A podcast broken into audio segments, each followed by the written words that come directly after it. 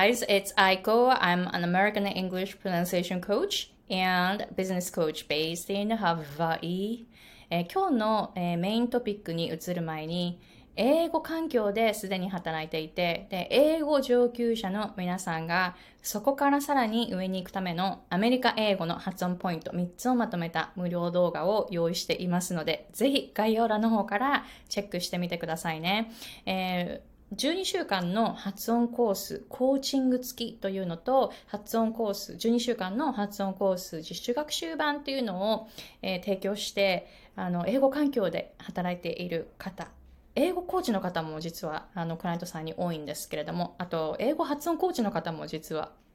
あのクライアントさんに多いんですけれども、そういう方たちに英語の発音コーチングを、えー、提供しています。でも最初に無料で私がどういうことを教えているかっていうのをチェックしてみてもらいたいですので、ぜひ概要欄の方に行ってチェックしてみてくださいね。大人になってからでも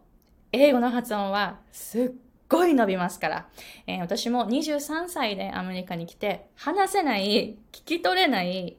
通じない、本当に大大変な思いをしてきました。えー、なので、皆さんがどこでつまずいているかっていうのはすっごいわかるんですよ。でも、諦めないで。多分、あの、諦めない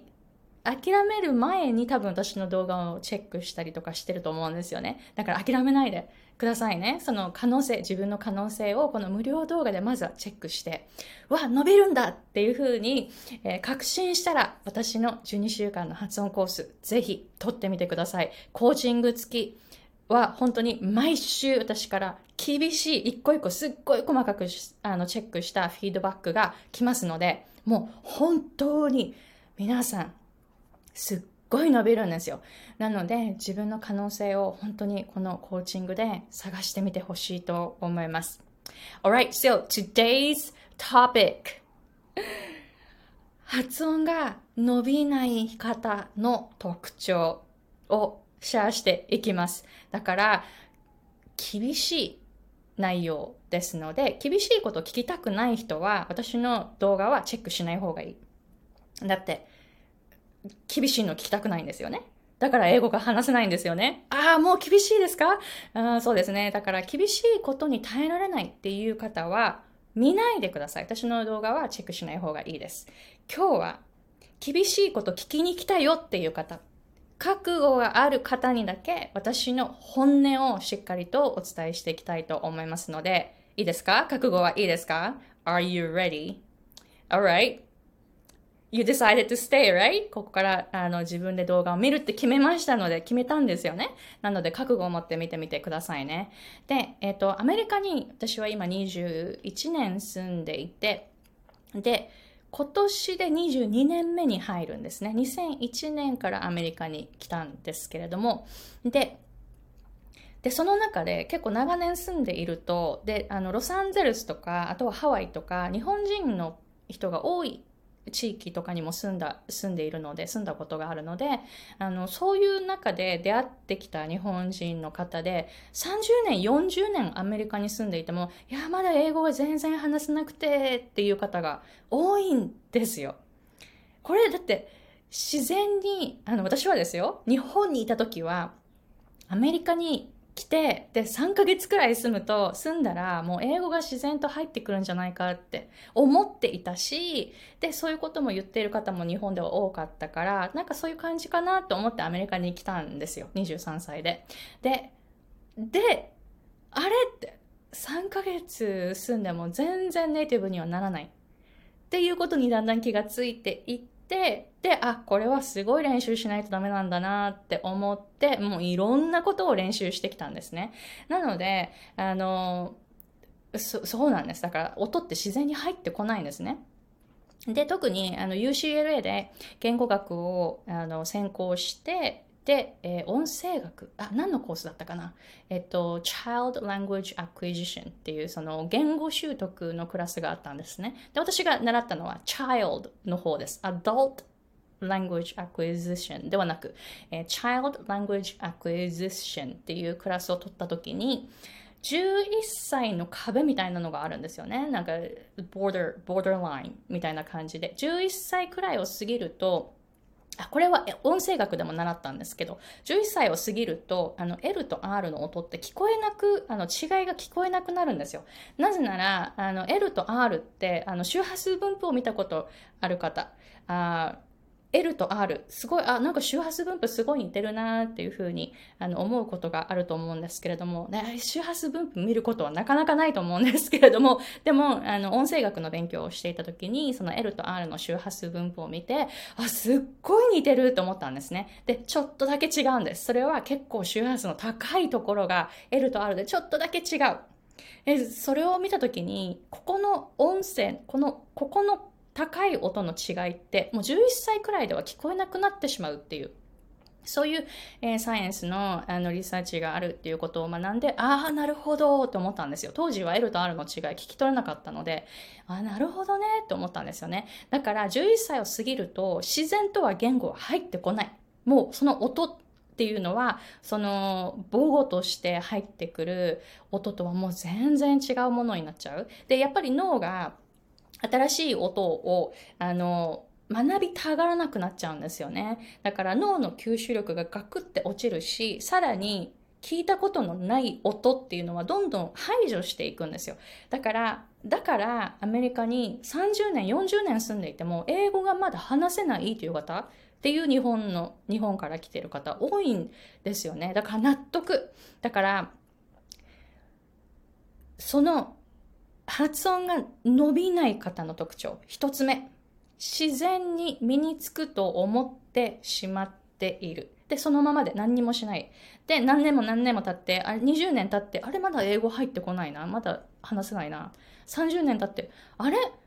まだ英語話せない。40年経って、あ、なんか私結局英語が全然入ってこなかった。40年もアメリカに住んでいるのに。で、結局諦めてしまうとか。あの、そういう感じで自然と入ってくるのを待っちゃう。変化を自分で起こさないといけない。自分で行動していかないといけないのに、待っちゃった人。待っちゃう人。待っちゃう人っていうのは発音伸びないです。だって自然と入ってこないんだから。自分でその音を探しに行かないといけないんですよ。だから自分で探しに行かなかった方、行ってない方、アメリカに何年住んでたって英語の音は入ってこないんですよ。なので、えー、発音は待っちゃいけない。だから待っちゃう方っていうのは、あ、なんか来年とかもう5年後とかはいけてるんじゃない？できてるんじゃないと思いながらも何にもしない方。これやんないといけないなと思っててもやんない、あの、やらない方。行動しない方。発音は伸びないです。厳しいようですが、自分から取りに行かないといけない。だから待っていても来ないんですよ、発音って。それを、あの、まずは、あの、知ってくださいね。だからこの動画見ている方、もしですよ、あの、私の動画いろいろ見てで、私の発音コーチングも取っているかもしれない。私の自主学自主学習版の12週間の発音コースも取ったかもしれない。でも練習してなかったら伸びてないですよね。伸びてないですよね。だって待っちゃってるんだもん。だから自分で取りに行かないといけない。まずはそれをしてくださいね。すごい厳しいですよね。だからこれは本当に私もいつも自分に言い聞かせています。何かできるようになりたいとか、これを得たいとか、こう夢があるからそれを叶えたいとか言っているのに何にも行動しなかったら何にも変わんないよっていつも自分に言い聞かせているんですよね。本当にあの私も 常に思っていることです。ちょっと厳しいんですけれどもね、やっぱり現実っていうのはそういうものなんですよね。Alright. まずはそれが一つ目でした。じゃあ次。英語の発音が伸びない方の特徴。オープンマインドじゃない。もう新しいアイディアとか取り入れたくない。変化が嫌。もうその練習云々の前にですよ。練習していても伸びない方ちょっとこれ厳しいんですけれども、あの、例えばですよ、発音練習してるのに、なんで伸びないんだろうって思ってることとかあるじゃないですか。で、私も過去にそういうことがあるし、これからもそういうことがあった時にここに戻ってきたいと思います。それは、結局はだから同じことの繰り返しは同じ結果にしかならない。だから変えていかないといけないんですよ。アインシュタインが The definition of insanity is to expect a different result from doing the same thing over and over って言ったんですね。もう一回いきますよ。アインシュタインが言った言葉。The definition of insanity is to expect a different result from doing the same thing over and over 厳しくないですか？あの、アインシュタインはインセインって言ってるんですよ。気違いだって言ってるんですよ。気違いの定義。それは同じことをしているのに違う結果を望むこと。だから、同じことばっかりしていて、考え方も同じ、変わってないのに、違う結果が来るなんてありえないですよね。だからよく、あの、継続は力なりとか、コツコツと継続するっていうのは、私すごい大切だと思うんですけれども、効果のない方法で、今までと全く変わんない方法をずっとやっていても、ずっと結果は出ないですよね。それなのに、あ、なんかここまでやったんだからもっと続けていれば結果出るんじゃないかって、同じことずっとずっと繰り返していて、でも自分自身が変わっていないのに、こだから自分自身が変わってないから、練習することも変わってないじゃないですか。そのまんまで行動したって、その doing したって、その practice ばっかりしたって、結果は出ないんですよね。だからオープンマインドでないといけない。だから、今までと違うことをやらないといけない。だから日本とアメリカの文化って全然違いますよね。で、そのアメリカの文化を受け入れたりとか、えー、そのアメリカ人の考え方、はどういうふうに考えてるのかとか、自分がそこ、そこを理解しようと思わないで、ずっとずっとその日本とアメリカの文化って全然違うから、日本の文化のまま、あの、英語を練習したって、英語ってアメリカの文化で役に立つものですからね。あの、相手の文化を理解しないで、その言語を話せるようにはならないんですよね。なんかそういう感じでオープンマインドじゃないともう全然伸びないんです。えー、例えば私のあの発音コーチングって結構あのその普段その言われているその例えばえっ、ー、となんかこう、音声学とかで習うことと、私は実は違うことを教えてるんですよね。私もあの、UCLA で音声学とか、本当言語学専攻して、音声学めちゃめちゃ勉強したんですけど、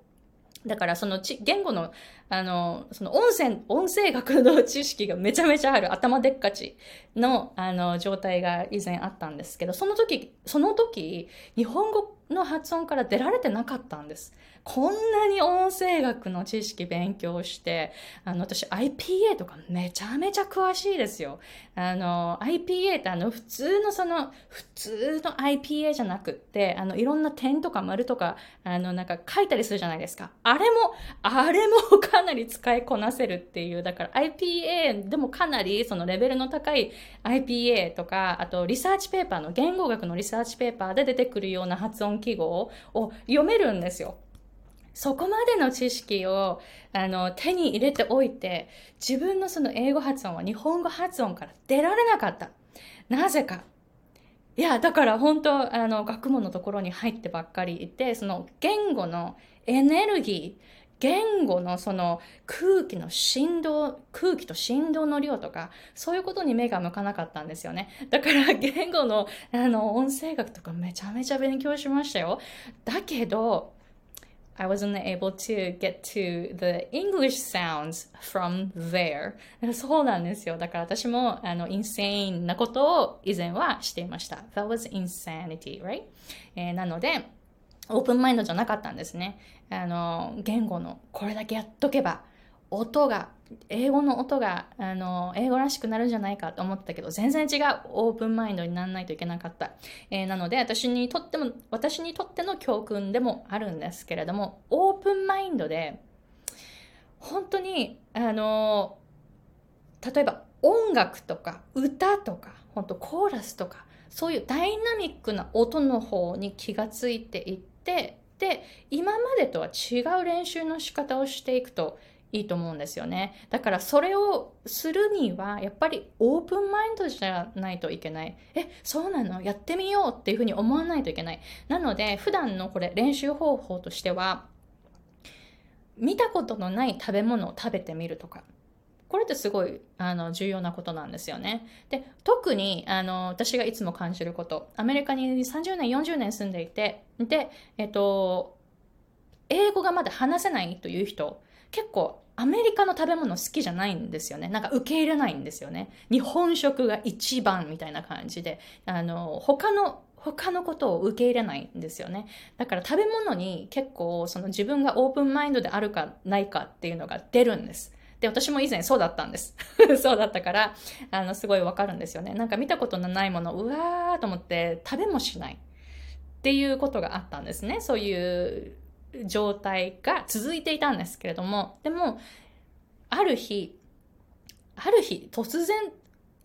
ある日気づくっていうことじゃないけど、でも徐々にかな。でもなんかだんだんオープンになっていったら、食べ物に対してもオープンになっていったんですよね。そしたら、英語のその、英語の文化、そのアメリカの文化もだんだん理解しようっていうふうに思ってきたし、日本語とその、あ日本語と英語がなんかすごい違う。この違いにも気がついていったし、なんかいろんなことがオープンになっていったんですよね。そしたらもう発音が飛躍的に伸びていった。なんかそういう経験があるんです。なので、オープンマインドで